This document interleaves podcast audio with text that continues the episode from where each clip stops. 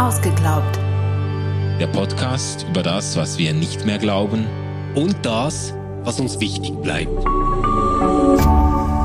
RefLab. Es ist wieder soweit, ihr Lieben. Ausgeglaubt geht in eine weitere Folge. Stefan, alles frisch bei dir? Alles frisch. Ich habe äh, 101 guten Ratschlag äh, auf den Weg mitgenommen ähm, und bin sowas in meiner inneren Mitte, das gibt's gar nicht. Ja, das, du hattest 101 Grund, heute Morgen aufzustehen. Genau. Ach, wie schön. Du, worüber wollen wir heute sprechen? Genau, wir sprechen über den Longtime Bestseller 101 Essays, die dein Leben verändern. Äh, Im Englischen heißt es uh, 101 Essays um, that change the way you think, also die dein Denken verändern, von Brianna Wiest. Genau. Brianna Wiest war 24, als sie dieses Buch äh, geschrieben hat. Krass. Ähm, wirklich so eine Erfolgsgeschichte mit Bachelor, muss man sagen. Ja, die hat genau. einen Bachelor gemacht in ja. äh, Literatur und ja. Schreiben und ähm, ist da voll durchgestartet. Die hat angefangen als Bloggerin, hat dann Kolumnen geschrieben ähm, und ich meine das jetzt gar nicht äh, despektiere ich, aber wirklich in einer Art äh, Schülerinnenzeitung. Ähm, und äh, hat dann äh, dieses Buch äh, verfasst und das äh, war ein totaler Erfolg. Ist ja ein riesen Medienphänomen auch gewesen und vielleicht, weil uns das ja immer interessiert, was sagt denn so ein Erfolg eigentlich über unsere Gegenwart aus, ja. sollten wir auch ein bisschen über dieses Medienphänomen ja. sprechen, bevor wir uns dann den deepen Inhalten widmen. Ja, absolut, absolut. Und der, äh, der Buchband, äh, muss man vielleicht noch sagen, ist eigentlich eine Zusammenstellung im Wesentlichen von Beiträgen, die sie früher schon verfasst hat. Eben äh, in einer, in einem Magazin hat sie regelmäßig so Gedankenanstöße formuliert und die hat sie dann eigentlich mehr oder weniger zusammengestellt in mhm. diesem Buch. Also das ist früher schon portionenweise veröffentlicht worden und dann äh, ist sie mit dem Verleger eben auf die Idee gekommen, das in Buchform zu veröffentlichen. Und das Buch ist die ersten Jahre, das ist 2016 schon äh, auf Englisch erschienen. Und die ersten drei Jahre so ein bisschen vor sich hingedümpelt, äh, hat schon ein bisschen äh, Verkaufszahlen generiert, aber nicht jetzt großartig. Und ist dann erst so 2019 richtig durch die Decke gegangen im englischsprachigen Raum. Und erst 2022 wurde es auf Deutsch übersetzt ähm, herausgebracht gemacht und äh, ähm, dominiert aber seither in Deutschland und in der Schweiz die Bestsellerlisten, ist also, ich glaube, monatelang bei Spiegel und auch in äh, Schweizer Bestseller, Buchbestsellerlisten, Sachbuchbestsellerlisten eigentlich präsent in den Top Ten irgendwo. Ja, ja und ähm, dieser Erfolg ist auch das Werk von BookTok. Ähm, ich bin zu alt, um das zu kennen, aber das ist ja. die Sparte auf TikTok, äh, in der meistens äh, junge Frauen mit einer eher ja, melancholisch-sentimentalen Musik hinterlegt Auszüge aus Büchern vorlesen ähm, und dann bekunden, dass das ihr Leben total verändert hat und sie jetzt ein neuer Mensch sind. Und ähm, alleine äh, dieser Hashtag äh, 101 Essays that will change the way you think wurde auf TikTok mehr als 17 Millionen Mal benutzt. Ja, krass. Also es ist ein krass erfolgreicher Hashtag. Dann kann man sich vorstellen, wie unglaublich viele Auszüge davon über TikTok äh, von Menschen gesehen und gehört worden sind. Ja, ja, und ich habe da bei den Recherchen auch wirklich einiges gelernt, weil ich halt einfach nicht mehr zur TikTok-Generation ja, gehöre. Ich auch nicht. Und auch nicht so wirklich die Sparten. Ich weiß, dass da viel getanzt wird und dass da viel gekocht wird und so. Äh, das schaue ich mir dann auch äh, manchmal an. Aber äh, dass es einen sehr, einen boomenden, sehr lebendigen Literaturmarkt oder Literatur Literatursparte bei TikTok gibt, äh, in der tatsächlich auch alte Bücher wieder hoch äh, gehypt werden, bis hin dazu, ja. dass man irgendwie ein Buch, das vor 30 Jahren erschienen ist, nochmal neu auflegt, mhm. weil es bei TikTok jetzt gehypt wird. Und das ist äh, Brianna Wiest eigentlich mit ihrem Buch auch passiert. Drei Jahre nach Veröffentlichung ist das auf TikTok über ganz viele ebenso Empfehlungen eigentlich äh, so in einem wie soll man sagen, in einem fast meditativen Setting, so irgendwie Leute ja. äh, ähm, äh, filmen sich äh, beim Sonnenuntergang oder in der Hängematte oder irgendwie so mit dem Buch in der Hand und sagen, ach, das ist ein super Buch, das ja. müsst ihr unbedingt lesen. Und dann ist das Buch so richtig äh, durch, die, durch die Decke gegangen. Ja. Ja, ja. Wann wollen wir vielleicht so, ich, ich glaube, wir kommen jetzt nicht durch die 101 Essays durch. Ja. Wollen wir mal so die ganz äh, groben Hintergründe, die in doch dann fast allen Essays eine Rolle spielen, äh, mal ein bisschen abklappern. Ja. Weil es sind ja jetzt nicht 101 unterscheidbare Themen. Das Nein. ist ja nicht der Fall. Nein, ich glaube, also womit man gut einsteigen könnte, ist so das Grundanliegen deutlich zu machen. Das wird im ersten Essay oder in den ersten paar Essays wird das auch äh, so umkreist. Ähm, es geht Brianna Weiss ganz zentral eben um die Veränderung des Denkens, so mhm. lautet auch der englische Titel, ähm, also um eine Umgestaltung der Art, wie man über sein Leben denkt. Also die Idee dahinter, und die finde ich sogar richtig spannend, die Idee dahinter ist eigentlich, dass wir eben nicht einfach ähm, unser Leben wahrnehmen, wahrnehmen, so wie es ist, auf genau. irgendeiner Ereignisebene, so quasi faktisch oder so, sondern dass wir unser Leben immer einpassen in bestimmte Narrative. Und ja. sie will eigentlich die LeserInnen anleiten dazu, ihr Leben in ein anderes Narrativ einzupassen, eine neue äh, Geschichte zu schreiben. Ich habe ein, ein Zitat äh, dazu. Sie schreibt, äh, in vielerlei Hinsicht ist, da spricht sie über, äh, über Heilung an dieser Stelle, in, in vielerlei Hinsicht ist die Reise zur Heilung weniger ein Kapitel in deiner Geschichte, als vielmehr etwas, das die Art und Weise verändert, in der du das ganze Buch schreibst. Also äh, die, sie, sie will eigentlich mit diesen Essays dazu anleiten, ähm, seine eigene Lebensgeschichte äh, ähm, in die Hand zu nehmen, Autor seiner eigenen Lebensgeschichte zu werden und eine neue Geschichte zu schreiben. Und das dekliniert sie dann durch, ganz besonders im Blick auf Fragen der Identität, des Leidens, ja. der Krise, ja. äh, der ähm, Beziehungen und so weiter. Was heißt das, hier ähm, ein eigenes, das eigene Narrativ zu bestimmen? Ja, voll. Und ich glaube, was sich schon durchzieht, ist immer wieder diese Wahrnehmung, dass wir das Leben als großes Drama erfahren. Mhm und die Frage, wie wir uns dazu in einer bestimmten Freiheit verhalten können. Ich habe da ein kleines Zitat auch, äh, das ich gerne mal vorlesen würde. Leiden ist ein notwendiges Übel, aber es ist nicht deshalb unvermeidlich, weil wir es naturgemäß im Laufe der Zeit bewältigen müssen. Wir nehmen keine passive Rolle darin ein. Leiden ist das Ergebnis mangelnden persönlichen Wachstums. Es ist ein Katalysator, der uns signalisiert, dass noch mehr getan werden muss. Das heißt, wir haben es selbst in der Hand. Mhm. Und ich glaube, das ist so ähm, etwas, was uns jetzt auch schon ein paar Mal begegnet ist bei äh, Büchern, die wir besprochen haben, dass letztendlich so äh, ein gewisser neostoischer oder pop-stoischer äh, Gedanke ja. Pate steht, der eigentlich sagt, na ja, die Welt ist, wie sie ist. Sie hat eine Ordnung, sie hat Regeln und die Welt an und für sich ist nicht das Problem, sondern dein Verhältnis zu dem, ja. was der Fall ist. Ja, genau. Und das, dass du dazu neigst, Dinge eben nicht ähm, quasi wie ein Zeuge wahrzunehmen, sondern sie mit dir zu identifizieren. Ähm, so klassische Sachen wie immer muss mir das passieren, dass ich den Bus verpasse. Ja.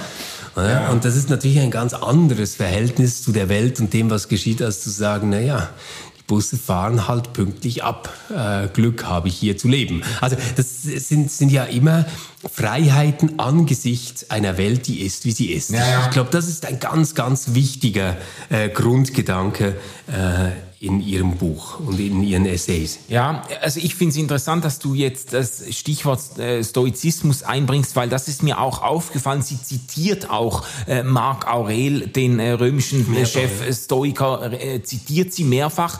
Und insgesamt hätte ich auch wirklich gesagt, das Buch hat ganz stark diese äh, stoischen Züge. Einerseits eben mit diesem auch ein Stück weit ein Glaube an die an die Ordnung des Universums und so. Das ist uns und da äh, würde ich dann auch die, mit der Kritik ansetzen. Das ist uns natürlich auch in den Büchern zum äh, positiven Denken aufgefallen, die wir in einer früheren Staffel besprochen haben. So diese Überzeugung, ähm, das Universum läuft irgendwie in ge geordneten Bahnen und man muss eigentlich versuchen, so zu leben, dass die Ordnung des Universums einem in die Hände oder in die Karten spielt. Ähm, und dann eben dieser, dieser starke Zug, diese starke Betonung, mh, mm, das eigene Weltverhältnis oder äh, Lebensverhältnis zu verändern und zu sagen, ich möchte äh, anders auf die Ereignisse schauen. Äh, das wird sehr zugespitzt eben in dem äh, Zitat, das du, das du vorhin gelesen, gelesen hast. Aber da fängt halt bei mir dann auch schon, da fängen bei mir schon die Widerstände an. Also dieser Text, den du gelesen hast zum, zum Leiden. Ja, ich habe ja auch an einer Stelle abgebrochen, weil ich dachte, ich will dich nicht schon äh, zu Beginn vergraulen das Zitat würde ja folgendermaßen weitergehen, nachdem es heißt, wir haben es selbst in der Hand, heißt es, wir kultivieren und erleben das Leiden, weil wir es zulassen. Wir gestatten den nicht verheilten Teilen unserer Persönlichkeit, alles andere zu kontrollieren. Wenn wir uns dessen und der Tatsache, dass der Ursprung des Leidens und somit die Abhilfe außerhalb liegen, nicht bewusst werden, glauben wir irgendwann, dass wir es verdient haben. Ja.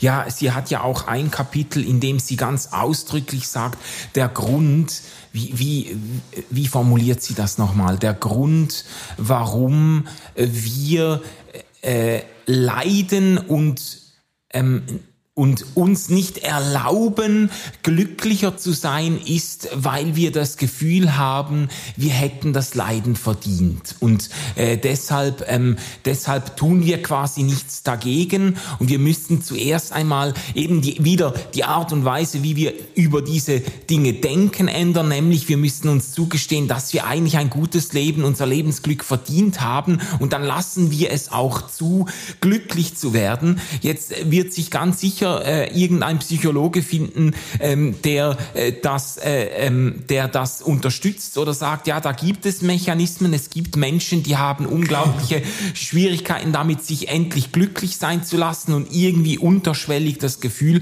ihr Leiden verdient zu haben. Das hat auch religiöse äh, Züge oder kann religiöse Konnotationen haben. Leute, die mit einem Bild des strafenden Gottes aufgewachsen sind und das Gefühl haben, sie hätten es eigentlich verdient, vom Leben gegeißelt zu werden und so weiter.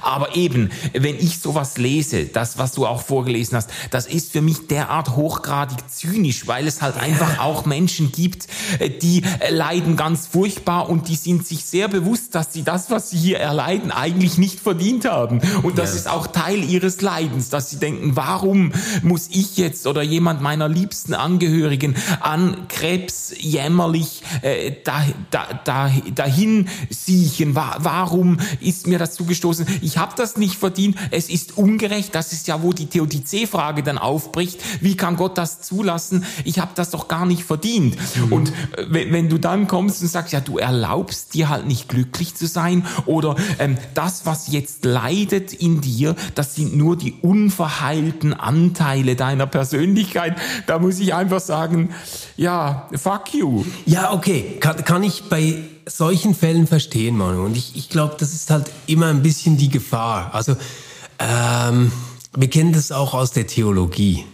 Wenn äh, wir irgendwie in äh, schönen Liedern, doxologischen Strophen sagen, dass Gott alles so herrlich regiert, dann ist das, wenn wir an das schreckliche 20. Jahrhundert oder an Menschen, die Hunger leiden oder ähm, schreckliche Krankheiten haben oder was auch immer, dann ähm, ist das zynisch. Das, das hat was Zynisches, ja. das verstehe ich. Ich ja. glaube nur, ähm, Wiest geht es hier eigentlich um etwas anderes, nämlich um die Einsicht, dass Schmerz selbst nicht das Problem ist.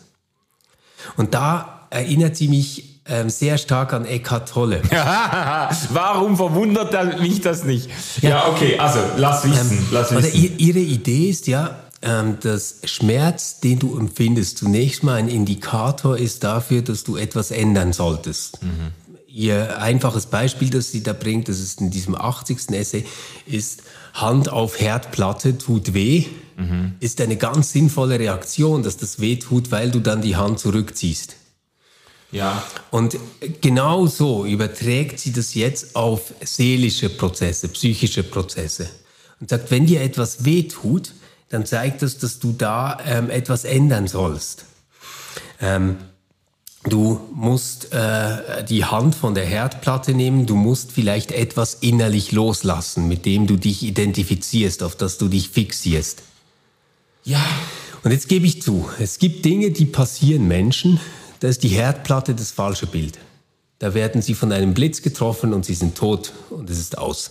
Ja. Es gibt keine Identität mehr, die irgendwas macht. Da gibt es auch nicht mehr viel zu erzählen. Genau. Dann, das, ja. das gibt schon. Aber ich glaube, der große Teil der Erfahrung, die Menschen machen, an, an der sie leiden, sind eben nicht die Blitzeinschläge, sondern die Herdplatten, die wir immer wieder aufsuchen und die Hand drauf halten. Und da gebe ich ihr schon einen Punkt, dass sie ähm, eigentlich versucht in diesen Essays unsere Aufmerksamkeit darauf zu richten, worin denn eigentlich unsere Freiheit liegt äh, in diesem Schmerz, mhm. äh, den wir erfahren. Also dass Schmerz nicht dadurch weggeht, dass wir ihn beklagen, sondern dass Schmerz dadurch weggeht, dass wir selbst zu der Welt in ein anderes Verhältnis treten. Mhm. Ja, ähm, Okay, äh, lass mich mal versuchen, das auch stark zu machen, äh, ohne es einfach gerade äh, in Bausch und Bogen zu verwerfen. Also ich kann das schon sehen und ich glaube, es gibt ja auch vielleicht eine weit verbreitete ähm, äh, Unreflektiertheit oder eine weit verbreitete Verweigerung über äh, das, den eigenen Schmerz oder das, was eine Mühe macht, genügend nachzudenken, um daraus auch bestimmte äh, Erkenntnisse oder Einsichten zu ziehen, die eben tatsächlich heilsam werden könnten. Also wenn man in einer Beziehung äh, lebt und irgendwo äh, unter bestimmten Dynamiken in der Beziehung leidet und man merkt, äh, äh, man, man spürt, ich komme irgendwie zu kurz, das passt irgendwie nicht, das ist äh, das mhm. es ist einfach man äh, je länger man ist vielleicht jahrelang da drin und je länger man in der Beziehung lebt, desto desto desto mehr äh, auf Englisch würde man sagen, it's eating on you, ja. desto mehr äh, frisst es dich auf. Genau.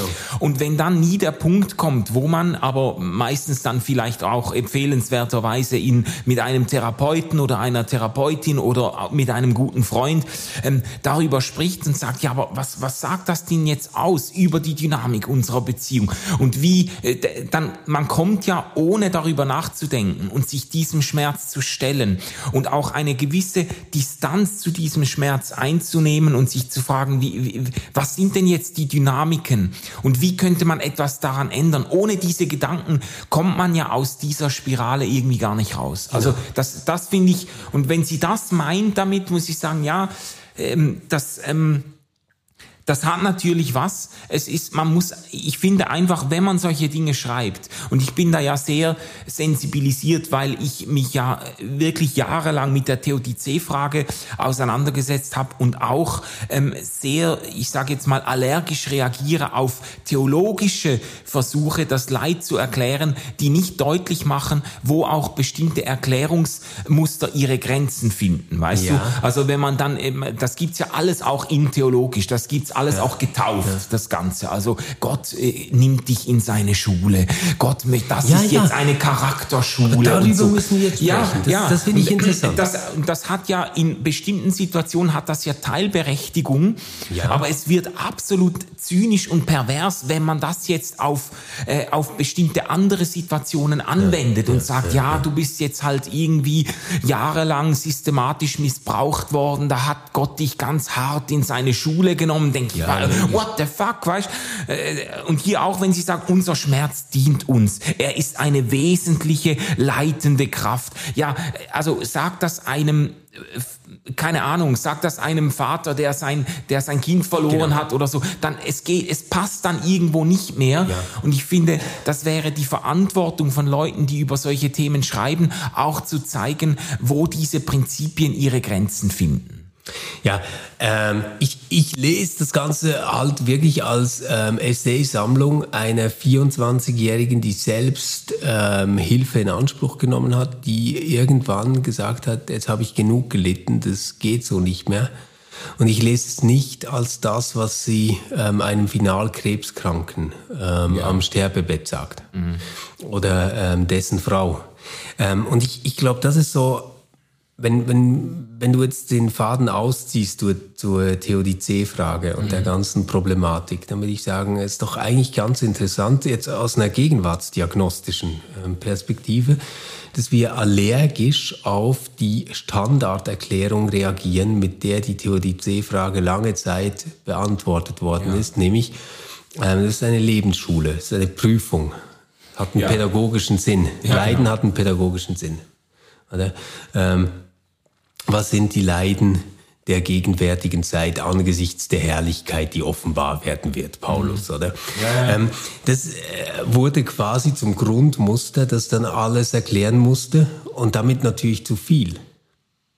Ja. Und ich, ich glaube, das, das, was ich jetzt aber spannend finde, ist gar nicht mehr so sehr den Teil, wo es ein zu viel erklären muss. Ich glaube, wir werden uns ganz rasch einig, ähm, dass es bei Tragödien ähm, schweren Schicksalsschlägen, die uns widerfahren, nicht unbedingt ähm, das tolle und weiterführende Erklärungsmuster ist, sich dann selbst nochmal so kulpabilisieren und zu sagen, na ja, ähm, das ist halt, weil ich einen ganz großen Lernschritt noch machen muss. Mhm. Also ein Tsunami, wo du deine Familie verlierst, dann ist es wirklich keine coole Erklärung. Ja, das ist auch kein Lernschritt dann. Das ist genau, das ist auch kein Lernschritt. Aber wenn du jetzt zum Beispiel merkst, uh, das ist jetzt irgendwie die vierte Beziehung in äh, drei Jahren, die ich gegen die Wand fahre und Muster wiederholen sich immer, mhm. dann ist es vielleicht ganz cool zu sagen, das ist nicht, weil alle anderen scheiße sind, sondern weil ich so lange in diesen Beziehungsmustern feststecke, bis sich etwas bei mir ändert. Ja, ja. Oder wenn du, ähm, ja, damit wenn kann ich super relaten, wenn du einfach ähm, alle drei Monate so kurz vor einer Erschöpfung stehst, weil du einfach wieder 16 verschiedene Projekte angefangen hast. Genau. ist vielleicht eine gute Idee, mal eine ADHS-Abklärung zu machen. Ja. Und, und, da kann wirklich was passieren, was ja. dich weiterbringt. Ja, absolut. Das, das absolut. meine ich. Nicht. Oder wenn du dreimal die Stelle wechselst und jedes Mal innerhalb weniger Monate ähm, in einem absoluten Hamsterrad endest und äh, dich komplett übernimmst und an den Rand der Erschöpfung bringst, dann ist es vielleicht nicht immer nur das System, das schuld genau. ist, oder dann ist es, es das nicht der Kapitalismus, das, das eigene, das eigene System, das, genau. das möglicherweise ja. schuld ist und ja. nicht nur einfach irgendwie ausbeuterische Verhältnisse. Und das ja. ist da einen Schritt zurück zu machen und nachzudenken, okay, also jetzt bin ich wieder so gestresst, jetzt habe ich wieder Herzrasen, jetzt schlafe ich wieder so schlecht. Ähm, vielleicht ähm, müsste ich mal mal in mich gehen und mich fragen, ähm, wo bei mir Ursachen für dieses Übertaktete ja, sind. Ganz so, genau. Weißt du? Und diese äh, Idee, die hast du ja bei Jordan Peterson zum Beispiel geliebt. Ähm, ja. Wo er sagt, bring zuerst mal dein Zimmer in perfekte Ordnung, bevor du die Welt kritisierst. Mhm. Da hat's dir ja gefallen. da hat's dir, ja, ja. ja und, und das, was ich jetzt aber spannend finde, ist gar nicht so sehr drüber zu sprechen, warum triggert dich oder mich was oder nicht, mhm. sondern das, was doch ganz spannend ist, ist, dass wir innerhalb der Theologie, ähm, wie ich sie mindestens kenne, eine große Abscheu haben, ähm, irgendwelches Leid, irgendwelche Schmerzerfahrungen pädagogisch erklären zu wollen. Und zu sagen, naja, da liegt eine Entwicklungschance drin. Während die ganze ähm, YouTube-Influencer, Spiritualitätswelt voll davon ist, mhm ähm, über Ratgeberliteratur genau diesen Punkt stark zu machen. Ja, ja. Und das ist doch die Frage, wie kommt das? Ja, also und darauf gibt es wahrscheinlich verschiedene und gegensätzliche Antworten. Also man könnte sagen, und äh, ich halte das doch auch für plausibel, dass äh, in der Theologiegeschichte äh, doch auch aus bestimmten Fehlern gelernt wurde. Natürlich sind da auch immer zeitgeistige Entwicklungen mit dabei und so, aber ähm, dass, dass man gelernt hat, dass zum Beispiel dieses Erklärungsmuster äh, Leid ist eine Strafe Gottes, einfach äh, vielen Situationen und Schicksalen in keiner Weise gerecht wird ja. und dass es sich nicht empfiehlt, äh, diese, dieses Muster noch weiter zu reiten und äh, auch die äh, eben dieses Erklärungsmuster Leid ist eine Erziehungsmaßnahme Gottes, ein pädagogisches äh, ähm, ähm, ähm, pädagogisches äh, Lehrstück, das ähm, hat eben auch seine Grenzen und man hat dann, ich glaube, es gibt schon auch in der theologischen Zunft wurden äh, ganze Regenwälder abgeholzt, um die Bücher zu drucken, äh, die sich mit Theodizee auseinandersetzen und im besten Falle hat man da schon auch gelernt zu differenzieren mhm. und ich glaube, äh, die ganze Influencer-Szene oder die ganzen äh, Rat Ratgeberliteratur, ich gebe dir recht, das ist ein Motiv, das sehr dominant ist, äh, das aber eben auch in diesen ganzen äh, Büchern und, ähm, und Medien zum positiven Denken ständig, äh, ständig äh, herangezogen wird. Ähm, du, äh, durch dein Leiden lernst du, dass du eben noch nicht die richtigen Erwartungen ans Leben gehabt hast. Du hast negative Gedanken gehabt und mit deinen negativen Gedanken hast du negative Ereignisse angezogen und so. Ähm, und daraus muss man jetzt lernen, positive Gedanken zu haben. Ich habe mich ja schon öfter darüber ausgelassen, weil ich glaube, äh, egal wie stark das gehypt wird oder umso mehr es gehypt wird, umso mehr Leute bleiben da aber auch am Rande liegen und merken, ja, bei mir hat es gar nicht funktioniert, fühlen sich verarscht vom Leben und kriegen quasi noch den Fußtritt derjenigen, die sagen, ja, du hast dein Leiden durch deine negativen Gedanken eigentlich selber verursacht, weißt du? Das ist so ein bisschen mein Verdacht, dass das ohne personalgedachten Gott halt ein ganz schwieriges Konzept ist. Ich, ich glaube, es ah. sind zwei ähm, doofe Fehler passiert. Auf der einen Seite hast du eine sich total verselbstständigende Ratgeberliteratur, die ja. eigentlich um ihre religiösen Wurzeln und Voraussetzungen nicht mehr weiß. Ja. Und die führt in so ein ähm, Hochleistungs- Selbstverantwortungspathos, das irgendwie sagt, naja, ähm, deine Krankheit, ähm, dein Leiden, das ist letztendlich die Manifestation deiner Gedanken. So. Das Verrückte ist ja, das ist nicht nur falsch. Es ist eben nicht nur falsch, sondern mhm. es, es hat diesen Moment an Wahrheit, wo es etwas trifft. Mhm. Das äh, christliche äh, Deutungsmodell dagegen ähm, traut sich nicht mehr zu, Dingen auch einen pädagogischen äh, Wert zuzuschreiben. Und das in eine Geschichte ähm, eine, eine Episode einer Lebensgeschichte mit äh, dem uns zugewandten Gott zu integrieren, weil der, der liebe Gott ist eben nur noch für die ganz lieben Sachen zuständig. Der hat mit dem Leid überhaupt nichts mehr zu tun und er will es nicht und es darf es nicht geben. Und da würde ich sagen, ähm, ist die Theologie sehr zahnlos geworden, wenn es darum geht, Leid als etwas zu verstehen, zu dem man auch in einem freien Verhältnis ähm, stehen kann. Und die Ratgeberliteratur äh, ist in der Tendenz eher so, dass sie uns eine Verantwortung aufbürdet, die ich mindestens ohne die Vorstellung dieses personalen Gottes nicht tragen könnte. Mhm. Also es ist quasi wie beiden Elementen fehlt etwas. Und ich finde zum Beispiel ja. Schleiermacher, ähm, der hat das wunderbar auf den Punkt gebracht. Also der, der hat für mich das Beste aus beiden Welten genommen. Er hat gesagt, naja, Leiden ist nicht etwas, was es an und für sich gibt. Also es, es gibt nicht das Leid, es, es, es gibt nicht das äh, Böse schlechthin, ja? sondern das, was wirklich böse ist, das, was echtes Leiden ist, sind diejenigen Erfahrungen, die du nicht mehr, jetzt kommt ein ganz komischer Begriff, in das fromme Selbstbewusstsein integrieren kannst. Mhm. Der Alfred hat das später ähm, in seinem Buch Malum äh, ausgeführt und hat da gesagt, naja, das, was das wirklich kaputte ist, ist ähm, Leid, das derart ist, dass wir es nicht mehr vor Gott bringen können. Dass es nicht mehr in unsere Beziehung mit Gott passt. Also mhm. quasi Leid, das uns vereinzelt, wo wir alleine mit diesem Leid, in diesem Leid stehen. Mhm. Und dann das, was ich jetzt eigentlich äh, mir wünschen würde oder was ich selbst in meinem Leben suche, ist diese äh, relative Freiheit gegenüber Leid. Zu sagen, naja, also was mich stresst, das will ich noch selbst entscheiden. Ich will ähm, auch lernen können aus Dingen, die wehtun. Ich glaube auch, dass Leiden einen Sinn haben kann. Mhm. Aber immer unter der Voraussetzung, dass ich dabei letztlich nicht ähm, auf mich selbst gestellt bin.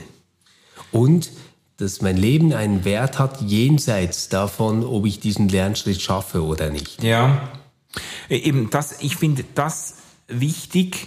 Äh, zum einen diese, eben diese Perspektive auf einen personalen Gott, der mich eben auch, der mich auch dann trägt, wenn ich die Kraft nicht mehr aufbringe, aus meinem Leiden einen pädagogischen Wert zu ziehen oder mein oder zu meinem Leiden. Äh, ich finde das ein hehres Ziel, das du formulierst, dass du irgendwie äh, ähm, eben auch noch selber bestimmst, quasi woran du äh, leidest oder was was als Leiden zählen soll. Aber es gibt ja die Situationen, wo du diese kritische Distanz auch nicht mehr einnehmen kannst, wo dich etwas einfach überrollt und einholt und wo du auch äh, äh, die inneren Kräfte gar nicht mehr aufbringst. Das ist ja, was ich auch dem positiven Denken ein Stück weit ankreide, dass es ein Denken ist für Starke, die, die schon die psychischen und spirituellen Ressourcen haben, äh, in den Spiegel zu gucken und zu sagen, heute wird ein guter Tag und ich werde jetzt überwinden und ich werde da mit äh, erhobenem Haupte aus dieser Krise aufstehen und so. Ähm, das setzt ja schon ganz viel voraus und es gibt diese Situation, wo du das nicht mehr aufbringst. Und wo und und und dann zu zu wissen oder mindestens zu glauben oder oder hoffen zu können. Oder Leute zu haben, die für dich glauben und hoffen, dass eben Gott noch einmal mehr ist oder über dieser Situation steht oder dich in den äh, dich quasi durchträgt, auch wenn du selber äh, gar nicht mehr äh, es gar nicht mehr schaffst, irgendeine äh, pädagogische Perspektive einzunehmen oder so. Das finde ich wichtig. Ja. Ähm, ähm, das das finde ich auch total wichtig und das äh, gefällt mir so gut an der Geschichte vom Kreuz in der Bibel. Ja. Dass wir sie in zwei unterschiedlichen Varianten haben. Es gibt sie als Zusammenbruchsgeschichte mhm. ähm, in der Form, dass der gekreuzigte Jesus am Kreuz den Psalm zitiert und ruft, mein Vater, mein Vater, warum hast du mich verlassen? Mhm. Und dann schreit er und verstirbt. Mhm. Es gibt die andere Geschichte, wo er sagt, in deine Hände befehle ich meinen Geist. Ja. Und das ist, ähm, glaube ich, letztendlich genau die Spannung, zwischen der alles Menschliche ähm, auf der Erde aufgespannt ist. Ähm, Eckhart Tolle hat das auch formuliert und das ist etwas, was sich auch hier bei Wiest immer wieder findet. Diese Idee, dass die Gesetzmäßigkeit der Welt sowieso zu ihrem Ziel kommt. Also ähm, wer, wer das jetzt so abstrakt findet, am Schluss stirbst du. Du kannst dich festklammern ans Leben, wie du willst.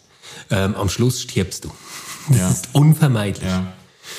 Und das heißt, spätestens in diesem aller, allerletzten Moment wirst du dich hingeben müssen. Du hast keine Wahl mehr. Mhm. Aber es kann dann wie ein Aufgeben sein. Mhm. Ähm, oder es kann eben echte Hingabe äh, werden draus. Und ich glaube, das, was Wiest eigentlich sucht in diesen äh, kleinen Essays, ist die Möglichkeit, äh, diese Haltung der Hingabe ähm, im Leben schon einzuüben und zu lernen. Also genau wie das bei, bei Tolle auch immer wieder vorkommt. Also deine kranke Beziehung ist gleichzeitig deine gute Lehrerin. Mhm. Also das ist doch letztendlich immer eine Transformation von etwas, das kaputt ist, das weh tut, in etwas, ähm, das dich steigert, das dich freier macht, ähm, das dich näher zu dir selbst oder nenn es Gott äh, bringt. Mhm. Und ich, ich, ich glaube, dass wir äh, in dieser Geschichte vom, vom Kreuz eigentlich genau diesen äh, Schlüssel drin haben. Also es gibt den einen Jesus, ähm, der äh, sich dem Psalm anschließt. Der, der Psalm endet ja natürlich dann nicht so, der ist ja nur anzitiert. Der äh, ja. drückt ja eigentlich eine Hoffnung aus, die weit größer ist als die Klage darüber, verlassen zu werden. Aber es gibt auch diese Geschichte von der Hingabe und der Vergebung, mhm. dass er sagen kann, vergib ihnen, sie wissen nicht, was sie tun. Also noch in diesem Moment sich dem hingeben. Ja. Und, und ich, ich kann verstehen, dass das ähm, für uns Menschen nicht immer möglich ist. Also meine persönliche Erfahrung damit hat angefangen mit meiner Großmutter, die sich entschieden hat, dass sie dieses Leben unter diesen Voraussetzungen ihrer Krankheit und der Einsamkeit, die sie aufgrund der Krankheit gefühlt hat, obwohl ganz viel Familie für sie da war, nicht mehr leben will. Mhm. Und ähm, die sich entschieden hat, mit Exit begleitet zu sterben. Mhm. Und ich habe mir damals, ich, ich war jünger wie jetzt, habe hab ich mir immer gewünscht, dass aus diesem Leben etwas Rundes wird, dass sie ähm, der Tante vergeben kann, dass sie irgendwie auch merken kann, dass es toll ist, Fürsorge anzunehmen, dass sie da einen nächsten Lernschritt macht und ihr Leben zu einem ganzen Runden zusammenbringt. Ja. Also ich will jetzt gar nicht in die Details gehen, aber mein, meine wichtigste Einsicht darin war, dass dieses Leben unheimlich wertvoll und schön und funkelnd sein konnte, ohne dass es aufgeht. Mhm. Also dass es diesem Leben meiner Großmutter nichts genommen hat, dass sie es am Schluss nicht mehr geschafft hat, alles in ein ganzes Rundes zu integrieren und hinzubekommen, wie ich mir das vorgestellt oder gewünscht hätte für sie. Ja. Ja, ja. Und, und deswegen bleibe ich so auch bei diesem personalen Gott, weil ich natürlich als Christ dann die Hoffnung haben kann, dass da eine Hand ist, die sie auffängt. Mhm. Ja, ja. ja. Ich finde einfach, äh, das ist das Zweite, was ich noch anführen wollte, ähm, zu äh, deinem Plädoyer für eine pädagogische Perspektive auf das Leid. Ich finde es schwierig, wenn diese ähm, äh, pädagogische Perspektive von außen zugemutet wird, weißt du? Und das ist vielleicht auch eine Einsicht aus meiner Beschäftigung mit so verschiedenen Theodizee-Ansätzen und so. Ich glaube schon, dass Leid auch eine pädagogische Dimension haben kann. Aber ich, äh, ich habe eine, eine ganz starke innere Abwehr gegen diese Sinnunterstellungen, die an ganz vielen Stellen dann geschehen und die ich halt auch bei Brianna Wiest ähm, äh, immer wieder entdeckt habe, dass man, dass, dass sie versucht eigentlich von außen jetzt äh, zu erklären, ähm, warum das Leid doch eine äh, therapeutische und pädagogische äh, Wirkung hat und so. Ich habe kein Problem damit. Ich meine, wer wäre ich auch, jemanden zu widersprechen, der sagt, ich bin durch die Hölle gegangen und ähm, ich habe so viel dadurch gelernt. Ich habe irgendwie, das, das gibt's ja in allen, es gibt's ja wirklich, wirklich in ganz verrückten Geschichten. Es gibt, es gibt Menschen, die, die, die tiefstes Leid und Ungerechtigkeit erfahren haben und dann dieses Leid in ihre Geschichte integrieren und von mir aus Bücher schreiben, Vorträge halten, Selbsthilfegruppen gründen. Ganze Bewegungen sind entstanden, die vielen tausend Menschen helfen in ähnlichen Situationen, weil, weil, weil Betroffene äh, für sich gesagt haben, ich habe da die Hölle durchgemacht, aber ich habe so viel gelernt und ich habe und ich habe so viel äh, manchmal, wenn es religiöse Leute sind, so viel mit, mit Gott auch erlebt in dieser Zeit, dass ich das irgendwie zum Wohle anderer ähm, weitergeben will und so, dann hast du ein Stück weit das, was man in Römer 8, der meist missbrauchteste Vers der Bibel wahrscheinlich, äh, denen, die Gott lieben, heißt es da, äh, aus äh, der Feder des Paulus, denen, die Gott lieben, werden alle Dinge zum Guten mitwirken. Ja. Ähm, da hast du dann Veranschaulichungen dieses Verses, Leute, die wirklich äh, sehr viel Schlechtes erlebt haben und die oft von sich selber sagen würden, da hat mir Gott geholfen, das hat mir quasi zum Guten mitgewirkt. Das ist aber etwas ganz anderes, wenn Leute das aus ihrer Erfahrung heraus sagen, als wenn ich das anderen zu zumute und sage quasi, du erlebst das jetzt bestimmt, weil, äh, ähm, weil Gott dir etwas zeigen will, weil Gott dich etwas lehren will, weil er dir, äh, weil er das dann schlussendlich zum Guten wenden möchte und so. Weißt du, das ist eine Unterstellung, die oft das, weißt du, die das Leid in seiner auch Zufälligkeit und Grausamkeit und Sinnlosigkeit an sich nicht wirklich anerkennt. Da, das ja. ist, dagegen würde ich mich wehren. Ja, und ich, ich kann das super nachvollziehen, ähm, wenn ich an konkrete Lebenskontexte denke. Ich finde es nur spannend, dass du damit so große Mühe hast, weil das ja eigentlich, also alles, was du jetzt erzählt hast, ist ja genau die Urstory des Christentums. Was ist die Urstory? Naja, diese Umdeutung sinnlosen, ungerechten Leidens in einen Transformationsprozess, der allen zugutekommt und von dem alle wissen sollen. Ich meine, äh, wenn, wenn wir es jetzt mal nur historisch nehmen, dann könnte man sagen, ähm, dieser Typ, den sie für den Messias gehalten haben, wird auf bestialische Weise hingerichtet und stirbt. Du hast sogar wortwörtlich gesagt, Menschen, die durch die Hölle gegangen sind. Glaubensbekenntnis sagen wir dann weiter, er ist hinabgestiegen, hinabgestiegen in die Hölle. Ja. Ja, ja. Und dann hört es aber eben nicht auf, sondern dann kommt der, der ist wieder da und der regiert jetzt. Und der hat eine Freiheit gefunden. Mhm. Und das ist doch genau das christliche Drama ähm, einer Perspektive auf die Welt, zu sagen, dass eben dieses absolut sinnlos, ungerechte Leid, mhm. das erfahren wird, eben im letzten nicht sinnlos bleibt, sondern dass daraus eine Freiheit für die ganze Welt erwächst. Ja, und, ja. Und das, das meine ich mit der, mit der Perspektive. Das kannst du aber nur sagen als einer seiner Freunde, als einer seiner Nachfolger.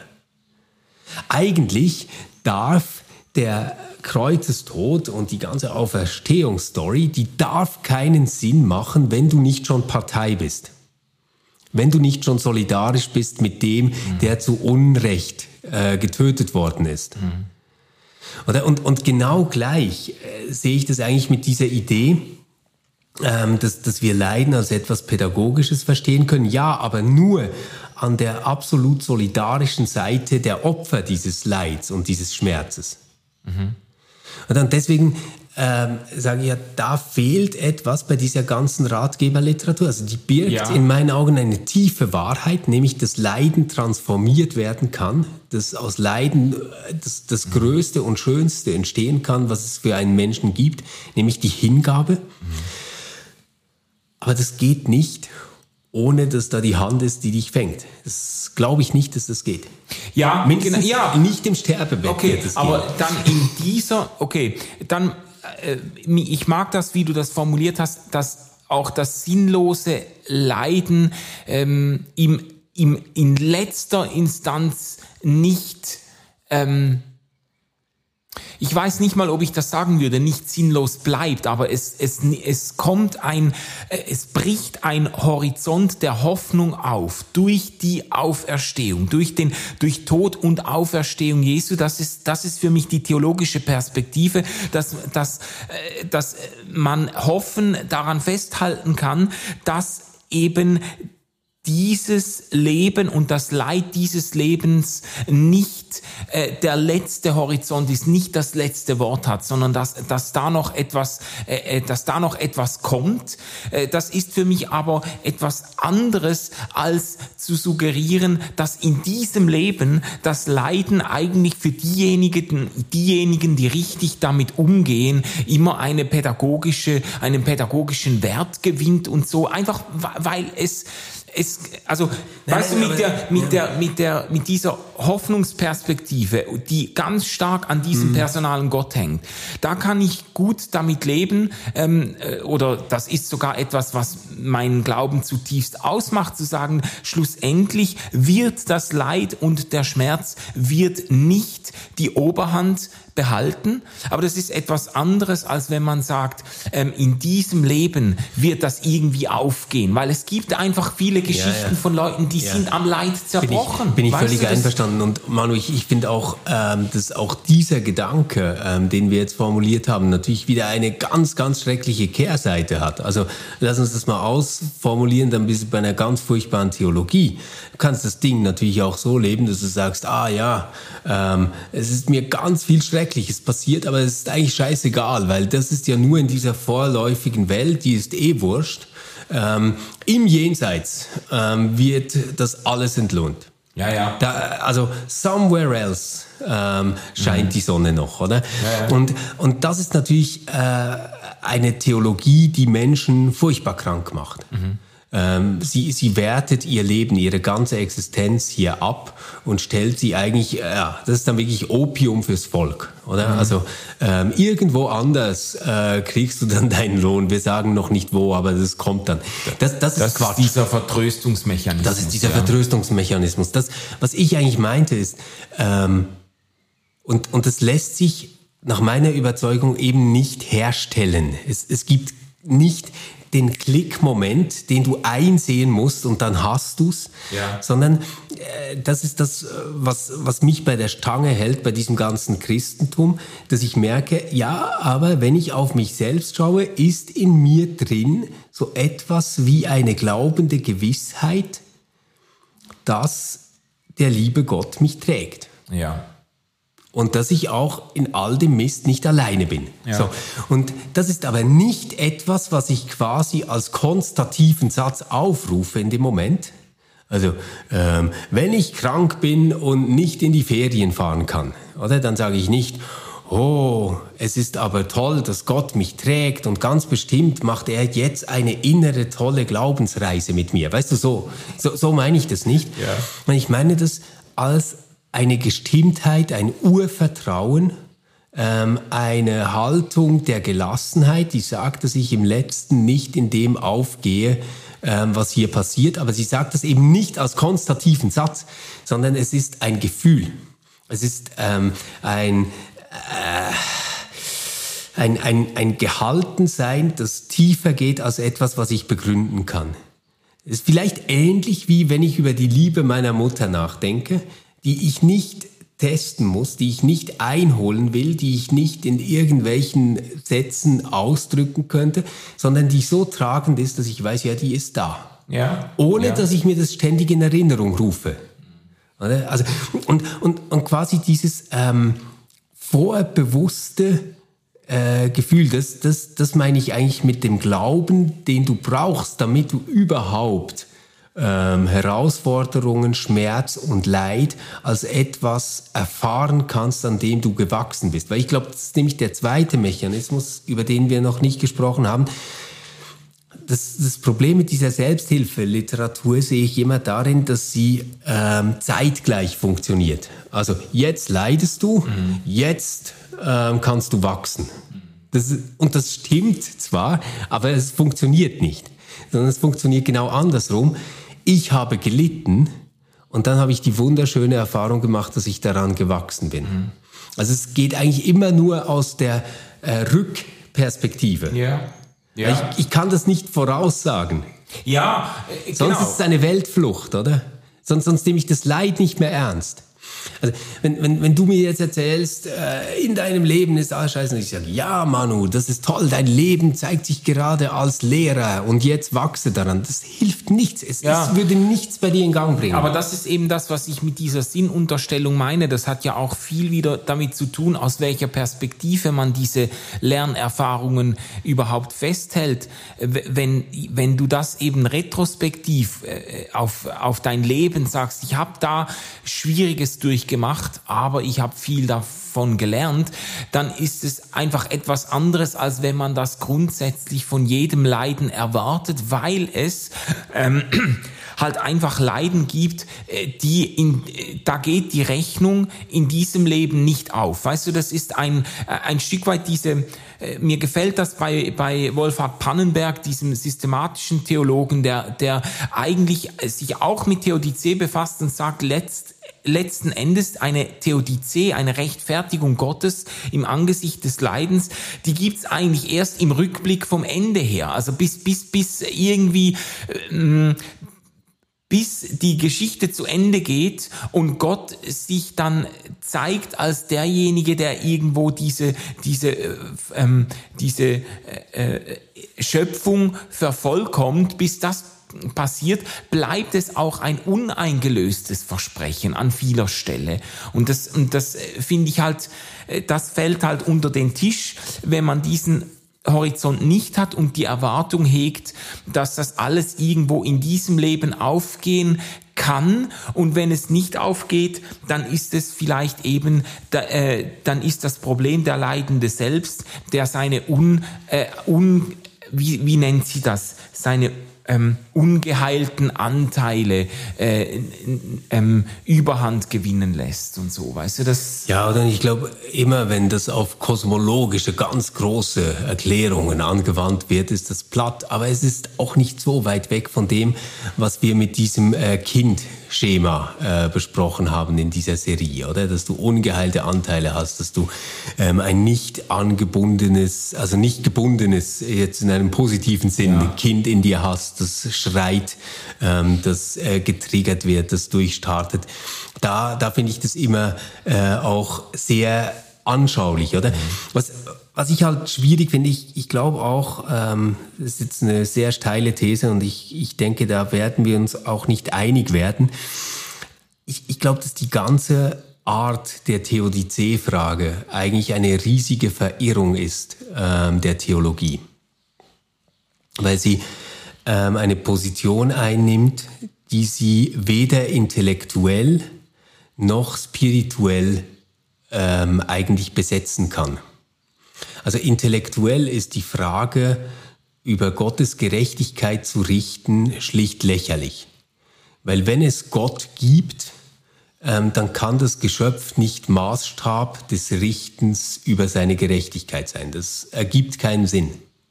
Also kannst du das immer nur über den Umweg äh, machen, dass du sagst, naja, das passt nicht zu der Art und Weise, wie sich Gott gezeigt hat. Es ist aber auch wieder schwierig, weil sich Gott ja ständig weiter zeigt und weiter offenbart. Ähm, und zwar im persönlichen Leben der Menschen, aber auch in der ganzen Geschichte. Das hast du jetzt mit Pannenberg äh, an, angesprochen, oder? Also deswegen, die Frage kann man aus guten Gründen für nicht beantwortbar erklären. Das, was aber daraus entsteht, ist so eine Haltung gegenüber Gott, in der Menschen eigentlich dastehen ähm, wie vor dem McDonald's äh, Takeaway und sagen, scheiße, ich habe aber eine Cola bestellt und da ist keine Cola. Ähm, und das ist ein ganz schräges Gottesbild, ähm, weil es letztendlich davon ausgeht, dass Gott uns etwas schuldet. Er schuldet uns eine Erklärung dafür, warum die Welt nicht so ist, dass wir uns wohlfühlen darin mhm. oder dass es uns gut geht darin. Die ganze biblische Geschichte ist doch eigentlich eine große Erklärung, wie es kommt, dass die Menschheit und die ganze Welt in einem Zustand ist, in dem sie nicht dort ist, wo ihr wohl ist und nicht so ist, mhm. wie sie sein soll. Ja. Und die ganze Geschichte zwischen Gott und Volk, Gott und Mensch, Gott, der selbst dieser Mensch wird, ist eigentlich eine Riesenerklärung, wie wir jetzt mit diesem Schlamassel klarkommen. Das heißt, die, das, was als Theodizee quasi wie ein Gerichtsprozess aufgerollt wird, wo Gott sich rechtfertigen müsste, ja, genau. ist die ganze Ausgangslage der Erkennbarkeit Gottes für uns Menschen überhaupt. Und, und da sage ich so, man, man, man kann das zwar blöd finden, aber es ist von, von mir her gesehen nicht wahnsinnig hilfreich, sich auf diese Theodizee-Frage zu, zu ähm, fokussieren. Ja, aber da kann ich wahrscheinlich weiter mitgehen, als du äh, erwartet hättest, weil ich auch sagen würde, Theodizee in diesem Sinne, dass Gott auf der Anklagebank sitzt und der Mensch versucht jetzt mit der Schärfe seines Verstandes und der Qualität seiner Argumente Gott irgendwie doch noch zum Freispruch zu kriegen im Angesicht der Anschuldigung äh, dieses das Leid dieser Welt verursacht oder zugelassen zu haben. Das finde ich auch eine sehr problematische Versuchsanordnung. Das kann eigentlich nicht gelingen. Aber du hast ja jetzt eigentlich eine Alternative. Ähm, äh, eine alternative Erklärung angeboten und das ist auch eine, in dem Sinne auch Theodizee im Sinne einer, ähm, einer Plausibilisierung äh, des Lebens mit Gott in einer leiderfüllten Welt, indem du das eigentlich als Geschichte, als Narrativ aufziehst und sagst, ja, wir, wir, äh, die, die Bibel ist ganz offensichtlich erstaunlich oder für manche Theologen erschreckend wenig daran interessiert, das Leid irgendwie systematisch zu erklären, aber sie erzählt eine Geschichte, in der Gott quasi die Menschheit durch die Irrungen und Wirrungen Verwirrungen äh, des Lebens und durch die Leiden und den Schmerz des Lebens begleitet, eine Hoffnung stiftet auf ein, auf ein, ähm, ein äh, Leben oder eine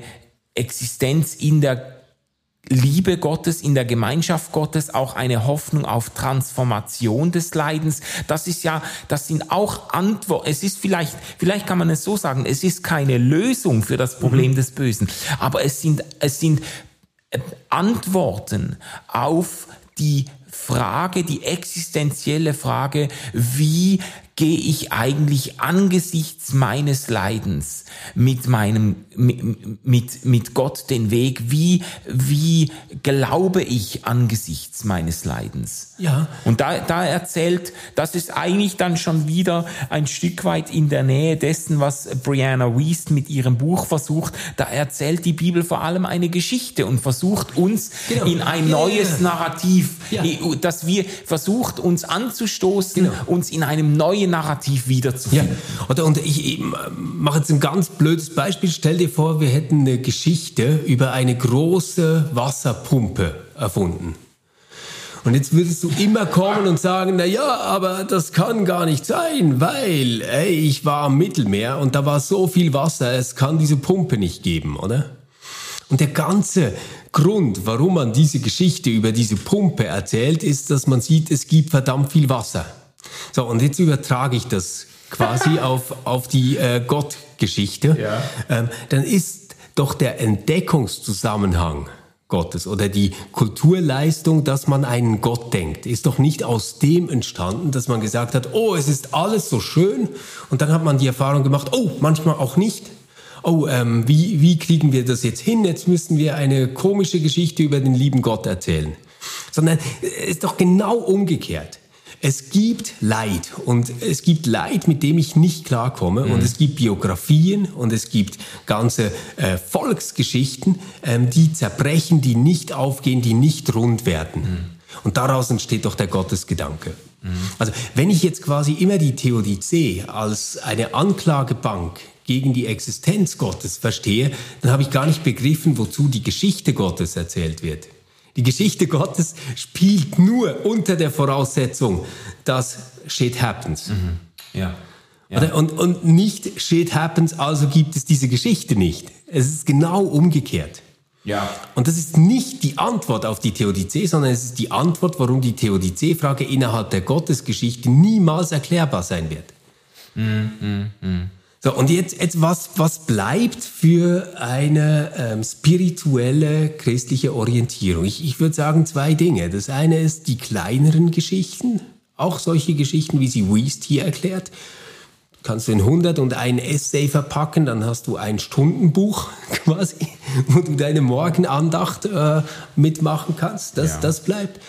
Und das Zweite ist dieses Staunen darüber, dass in all dem, was nicht rund wird und niemals mehr rund werden kann, doch so etwas ist wie die elementare Erfahrung, Vertrauen in diese Welt und ihren Grund zu haben. Und dem würde ich dann halt Gott sagen. Mhm. Ja, also ähm, eigentlich haben wir jetzt, äh, we've come a long way und wir haben eigentlich jetzt ein Stück weit äh, über diesen theologischen Umweg auch ein Anliegen eingeholt, das dem Buch zugrunde liegt. Brianna Wiest hat das Buch nämlich ursprünglich Metanoia nennen wollen. Das hat ihr der Verleger dann ausgeredet und dann sind sie, haben sie den Untertitel zum Haupttitel gemacht, 101 Essays, die dein Leben oder Denken verändern. Ursprünglich sollte das Metanoia heißen, das ist ja ein griechischer Begriff, der für die Erneuerung, für das Umdenken steht, der auch äh, also von Jesus NT ein absoluter Zentralbegriff, Zentralbegriff also, also kehrt um genau Genau.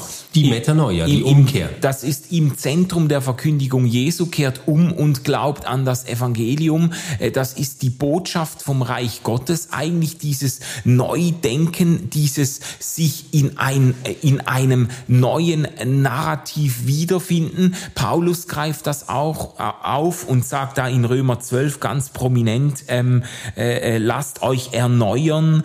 Ähm, durch die Erneu oder lasst euch verändern durch die Erneuerung eu eures Sinnes. Das ist auch Metanoia da. Ähm, und da geht's ja ganz, wenn wir, wir haben jetzt nicht die Zeit, das äh, aufzurollen, aber theologisch geht's ja da auch darum letztlich, dass wir äh, uns, ich würde nicht so sehr sagen, uns in die Geschichte Gottes einschreiben, als vielmehr uns in der Geschichte Gottes wiederfinden oder entdecken mhm. mit unserem Leben. Ähm, äh, das, äh, das wäre jetzt eine theologische äh, ein theologisches Framing dessen, was Brianna Wiest in dem Buch äh, versucht. Ähm, ich muss aber jetzt zum Schluss, wir müssen ja auf die Zielgerade kommen, doch auch noch sagen, dass wir jetzt äh, durch, durch das uns äh, Brianna Wiest zu einer ausführlichen Diskussion der Theodizee und der Leitfrage und so verleitet hat, äh, ist das Buch jetzt schlussendlich deutlich besser weggekommen, als ich das eigentlich ähm, vorhatte, weil ich das nämlich, das Buch wirklich äh, für deutlich schlechter halte, als du es, du es jetzt ähm, empfunden hast. Und ich hätte eigentlich, hat aber eigentlich vorgehabt, das Buch als ganz üble Toilettenliteratur abzuschreiben. Wie alle großen deutschen Wochenzeitungen. Genau, genau. 101 101 Sitzungen auf dem Klo, äh, die einem Zeit geben, äh, diese Essays zu lesen und sich äh, ob der äh, Banalitäten und der auch Allgemeinplätze äh, zu enervieren, die Brianna Weiss da wiederkaut. Also ich bin kein Fan des Buches, das muss ich jetzt einfach noch sagen, aber, äh, äh, aber das Buch hat uns angeregt, über einige ganz entscheidende ähm, Aspekte auch christlicher Theologie nachzudenken. Das äh, muss man, ich weiß nicht, ob ich das dem Buch oder ob ich das uns zugute halten soll.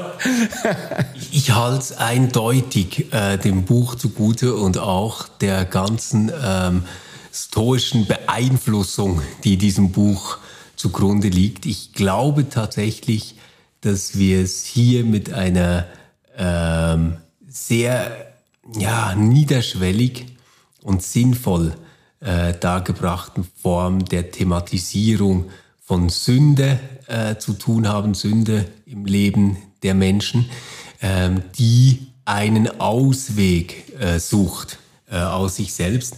Ich bringe noch ein kurzes Zitat, um, um den Gedanken abzuschließen. Wenn du erst einmal aus dem endlosen Hamsterrad der Jagd nach dem schwer greifbaren Glück ausgestiegen bist, erkennst du, dass du nie auf etwas Besseres zugelaufen bist, sondern nur versucht hast, dich selbst zu überholen.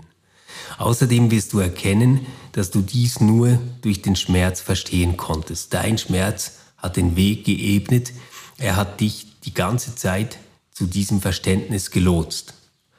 Ich glaube, dass hier was ähm, ausgedrückt wird, was äh, einem einerseits die Nackenhaare äh, zu Berge stehen lassen kann, andererseits vielleicht wirklich diese Erfahrung ist, dass gerade wenn wir versuchen, verzweifelt versuchen, uns selbst zu optimieren, uns einen Sinn zu geben, äh, besser zu werden, wir immer wieder diese Erfahrung der Verzweiflung machen, die uns aber, wenn wir die Verzweiflung eben auch annehmen und ähm, diese Verzweiflung nicht einfach wegkonsumieren und wegdrücken, vielleicht näher zu uns selbst und dann auch näher äh, zu Gott bringen kann.